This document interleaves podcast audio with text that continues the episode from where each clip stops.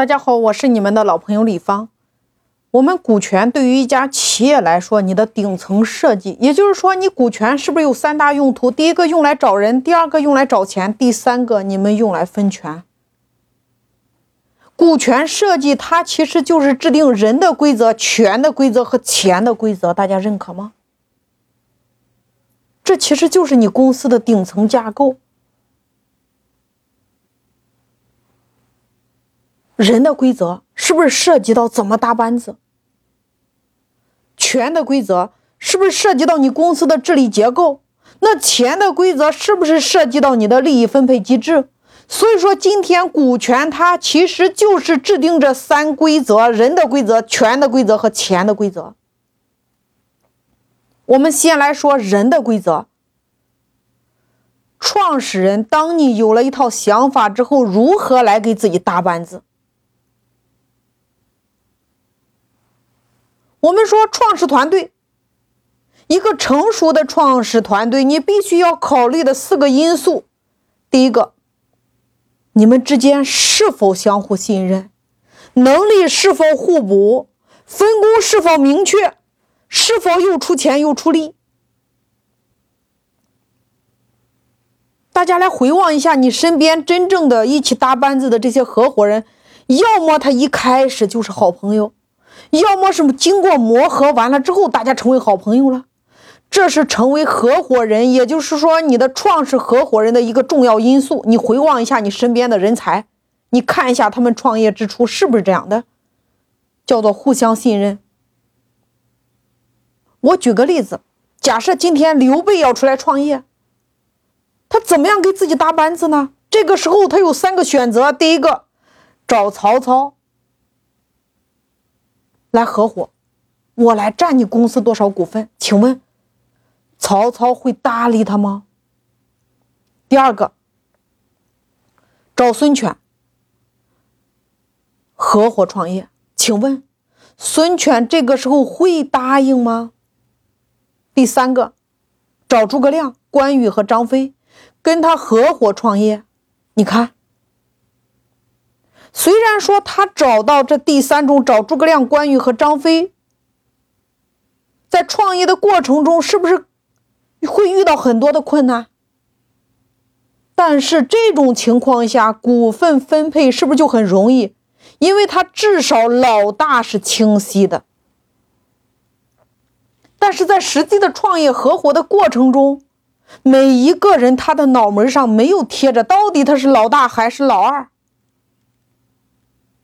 那我们如何来判断这个人究竟适合老大还是老二？这里边没有一个明确的标准。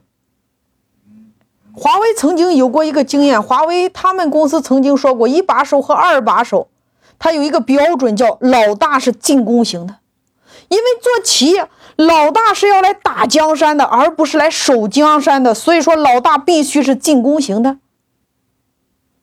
另一方面。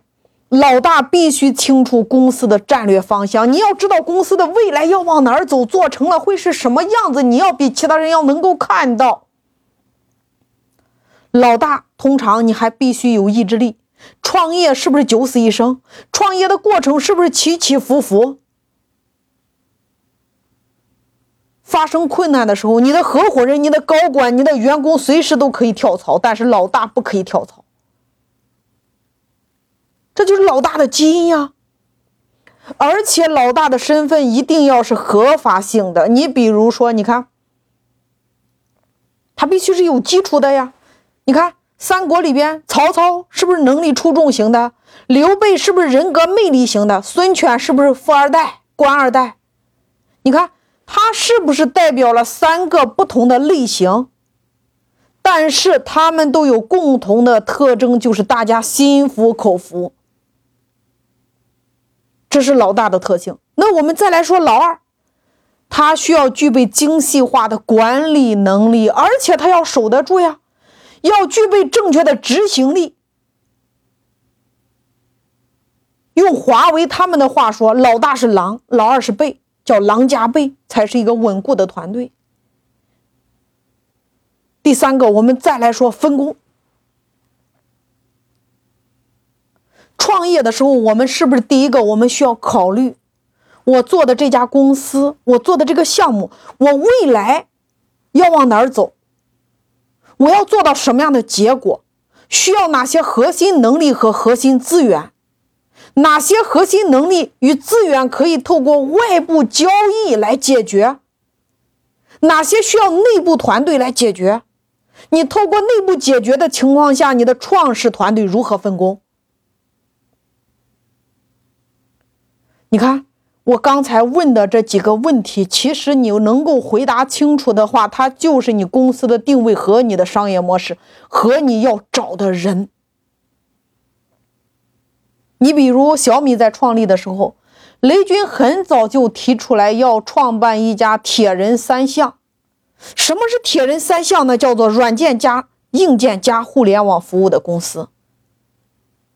所以你看，小米在。雷军他在为自己搭合伙人这个创始团队的时候，搭积木的时候，他与自己提出来这个铁人三项这个定位是高度匹配的。我们再来说腾讯，腾讯的五虎也有清晰明确的分工，比如你看马化腾负责什么产品的战略，张志东负责技术，曾李青负责销售，另外两个合伙人也是各管一职呀。你看是不是分工很明确？所以说分工这一块你需要自己有一个图，公司未来要往哪儿走，你要写出来，你要做到什么样的结果？谁能助你达成这些结果？当你写的时候，你就不断的反复的在问你自己：你做这样的结果，你要达到这样的结果，你是不是需要核心能力和核心资源？那核心能力。与核心的资源，你透过外部什么样的交易可以解决？透过内部什么样的团队可以解决？这分工不是一下子就清楚了吗？我们再来说第四项：出钱出力。公司的创始人团队和你的核心经营团队，他有几重身份？因为当你有了一套想法之后，你需要。找到这帮人，和你一起打天下。你们的第一个身份叫做公司的天使投资人，也叫创始合伙人。也就是对于每一家公司来讲，你最早的那笔钱，往往都是你们自己经营团队自己投的。其实你们就是公司早期的天使投资人。你们三个或者说五个人，就是你们公司最早的天使投资人。第二个身份。你们公司全职的运营者，因为今天光有钱是解决不了问题的呀。你有钱有资源，是不是有人运作呀？这个时候，你们早期的人就是公司全职的运营者。那第三个身份，你们这几个人还是公司的第一批员工，大家也是跟公司签劳动合同，每一个人都领工资。所以你看，对于一个人力驱动型的公司来讲，长期全职才是精英团队真正的核心贡献。今天很多的创业型企业，它之所以出现问题，是你们所有的人只看到创始人、早期的天使投资人这一个身份，你没有看到另外的两个身份。叫做全职运营者，叫做全职员工。你没有看到这两重身份呀？所以说，对于一个初创公司来说，你们早期的合伙人团队，其实股东他除了货币出资是一种投资，他自己等于说全职的在去做参与这件事儿，也是在长期的投资。他领基本的工资也是一种投资，他有三重身份，